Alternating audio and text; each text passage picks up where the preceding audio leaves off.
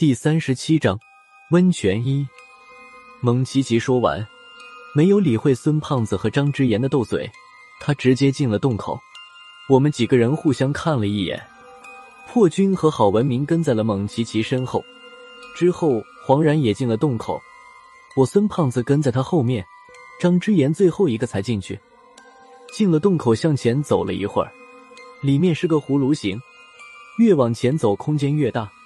开始，我们还保持着进洞时的队形。随着洞里面越来越空旷，没多一会儿，除了还是蒙奇奇走在最前面之外，后面的队形已经走乱了。我们民调局几个人和阮良走在一起，黄然和张之言跟在我们后面。我们走过的地方，水晶矿还是随处可见。时间一长，没有人再对这种结晶体感兴趣了。但是新的问题又出现了。开始还没觉得怎么样，走了一会儿之后，竟然越走越热。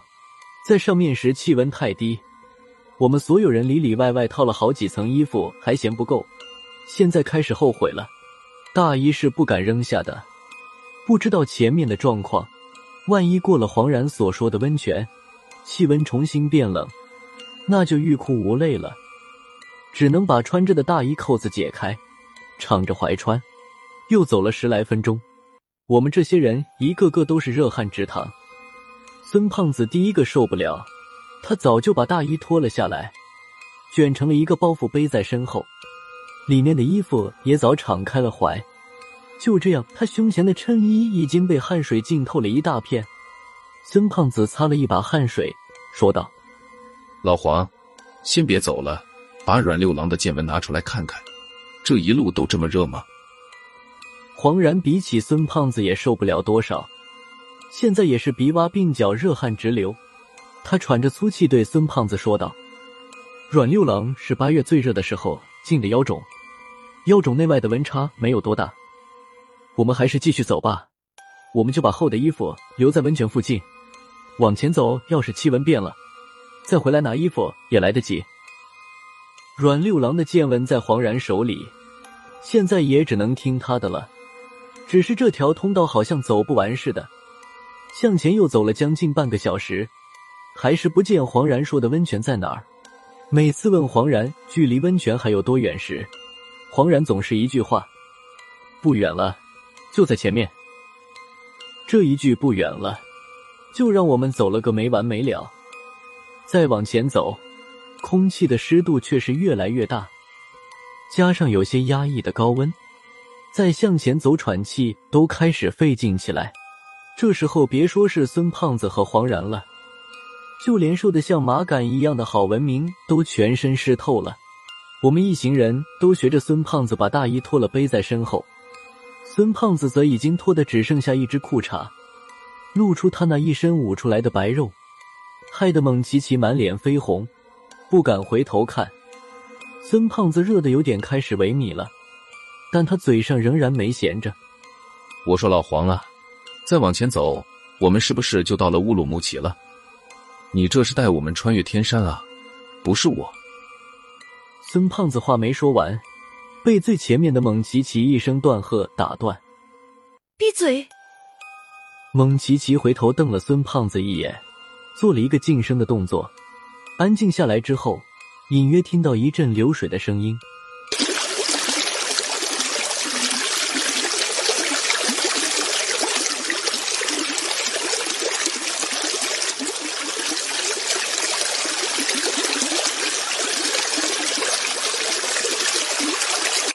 黄然听见流水声后来了情绪，指着前面的方向说道：“温泉就在前面，马上就要到了。”不用他说，我们也猜到了。当下，我们这一行人加快了脚步，继续走了没多久，通道里面开始出现了淡淡的雾气，这雾气湿淋淋的，说是水蒸气应该更准确一些。前面有亮光，能出去了。蒙奇奇在前面大喊了一声，其实不用他说，我们也看到了前方出现了一个小小的、有些泛着蓝色的亮点，流水声也越来越大。只是听这水声有些别扭，到底是哪里别扭又说不出来。看着出口就在眼前，当下也顾不了前面有没有危险了，我们所有人走成了一排，用尽力气快步向前走去。眼见蓝色的亮点越来越大，通道内的能见度也越来越高。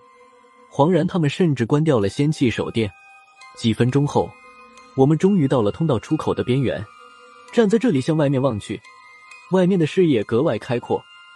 我们的面前出现了一个篮球场大小的空间，这里已经出了水晶矿的范围。虽然雾气格外的浓，但眼前能看到的一切已经变得清晰起来。透过雾气看去，我们面前出现了好大一片泛着蓝色荧光的温泉。我们见到的蓝色亮光，正是这个温泉散发出来的。不过这片温泉的范围太大，虽然水位不深，但它几乎将这里的地面全部覆盖了。温泉的对面有一个一人多高的洞口，应该就是黄然说的真正进入妖种的通道了。温泉的中心位置有一处井口大小的泉眼，里面时不时的有一大片蓝色的水花涌出来，每隔一段时间。温泉的水位会突然下降，像是被泉眼吸走了。之后又一大片水花涌出来，如此周而复始的循环着。温泉四周的地面上散落着一些不知道是什么动物的骨头，这些惨白的骨头好像是被腐蚀过一样，上面满是蜂窝眼。这副样子，就算送到生物实验室里，恐怕也很难辨别出来是什么物种了。看过眼前的景象。我们所有人的目光都看向黄然，孙胖子第一个说道：“老黄，你管这个叫温泉？说这些热水没有被核辐射过，你信吗？完了，我们距离这么近，谁都跑不了。坏了，我开始有反应了，恶心，我想吐。”孙胖子抱着黑猫蹲在地上干呕了几声，抬头对黄然又说道：“你快把阮六郎的见闻拿出来。”看看这到底是什么水？我们还有救没救？吐！你这是害喜了吧？看你这肚子也到了快生的时候了。猛奇气冲孙胖子冷笑一声说道：“连出血和溃疡都没有，你这是核辐射的样子吗？”他说完之后，黄然笑了一下，接着说道：“这里的温泉是有点问题，但绝对没有被辐射过。”只要不实质接触到温泉，就不会有任何危险。郝文明一直没有说话，眼睛一直盯着蓝色的温泉。等到黄然说完，郝文明转身回到通道里，在墙壁上抠下来几颗水晶石。之后，郝主任重新回到通道边缘，他和黄然对视了一眼，两人都没有说话。郝文明将手中的一颗水晶石抛到了温泉的泉眼附近。就看见水晶石落到温泉里面之后，瞬间就融化成了一层浅白色、类似油脂的物质，漂浮在温泉的表面。郝文明的这个动作有些出乎黄然的意料，黄然脸上的表情有些怪异，但很快又恢复了正常。黄然向身边的蒙奇奇使了个眼色，蒙奇奇心领神会的点了点头，低头看向自己腕上的手表。